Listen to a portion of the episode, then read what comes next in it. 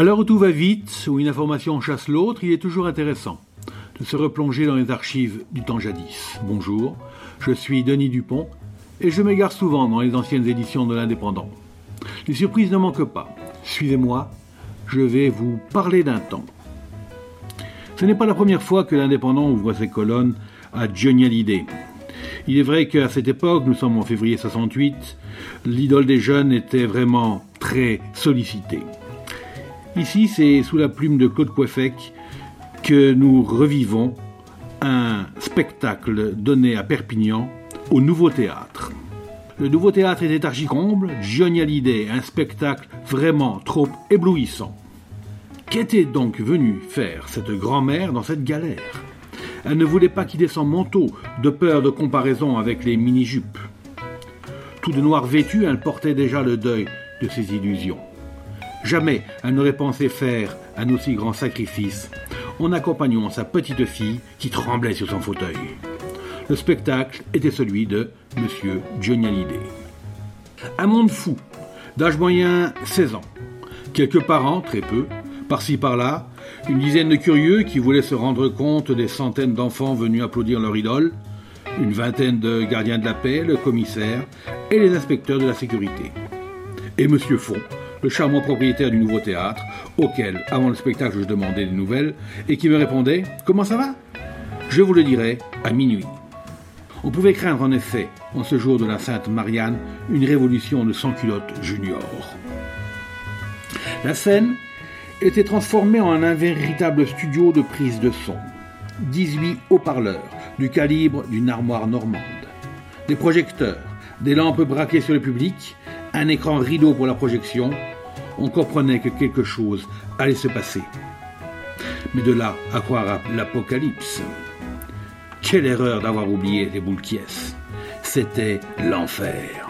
Des basses résonnaient dans les amplificateurs comme des banques supersoniques. Le fauteuil accusait les coups et le cœur se demandait s'il n'était pas malade. Les Blackbirds, oiseaux noirs, excellents musiciens d'ailleurs, avec un trompettiste remarquable, commençait à chauffer la salle. L'atmosphère, tandis qu'un présentateur de style anglais, évadé de Soho, jouait les Monsieur Coué en répétant Vous êtes en forme Je bénissais l'inventeur de l'aspirine. Deux cachets avant de venir, et encore, c'était mal calculé. Des flashs dirigés sur la salle envahissaient les yeux. Des projecteurs rouges accompagnaient l'intensité de la musique, s'allumant et s'éteignant en mesure que la salle transpirait. Et Sylvie vint. Quelle chance Dans un corsage copié sur les demoiselles du Moyen Âge, cheveux longs nordiques, pantalon collant de velours noir à galons, doré, et toujours avec ses charmantes dents, elle voulait mordre dans le succès. Si au début le micro semblait allergique à son rouge à lèvres, Cinq minutes plus tard, le musicien mélangeur au grand talent corrigeait. Demi-heure de chansons mignonnes, et surtout dix minutes en kid, où Vartan a montré ses grands progrès. Elle fut l'ange d'une soirée démoniaque. À l'entracte dans le hall, chacun parlait comme des sourds, les tympans bourdonnaient. Mais le plat de résistance arrivait, Johnny et ses psychédéliques effets. Pantalons rayés comme on les aimait dans les snowboats, chemise de cachemire spéciale, gilet et veste de cuir noir sans manches, la coiffure d'un pâtre grec, Hallyday était là, en os plus qu'en chair. La moitié de la salle levait les bras comme qui vous savez. Qu'il est joli, disait une jeune fille derrière moi. C'est ça? demandait la grand-mère. Eh oui, c'était ça et la machine à projection jetait des photos modernes, en couleur, sur le grand écran. Des haut-parleurs crachaient, des lumières tuaient les yeux, avec des effets insoutenables pour le meilleur pilote de Mirage 4. Les effets de Jean-Claude Averti, c'était de la moulinette à côté. Johnny Hallyday et son orchestre étaient coupés, puis mis en relief grâce à un système effrayant. Une armada de Boeing, un orage sur le Mont Blanc, n'était rien à côté de l'ambiance dantesque de la salle. Sautant comme un danseur d'opéra, sursautant, mu comme par une décharge électrique qui aurait quitté la console technique, Johnny fut admiré Merci, mon succès, je vous le dois. Si je suis où je suis, c'est grâce à vous. Ainsi parlait Johnny.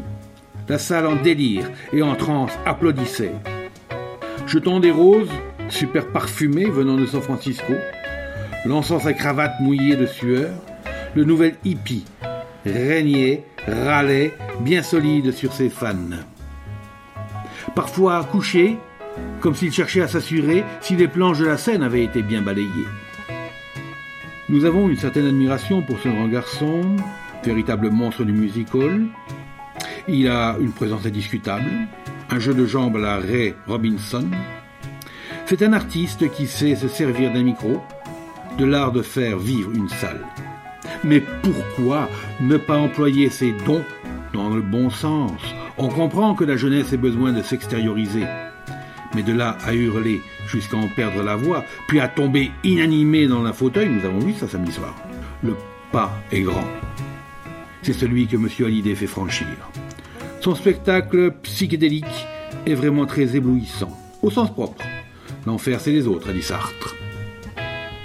C'était Je vous parle d'un temps, un podcast présenté par Denis Dupont, produit par l'Indépendant, à retrouver ici chaque semaine.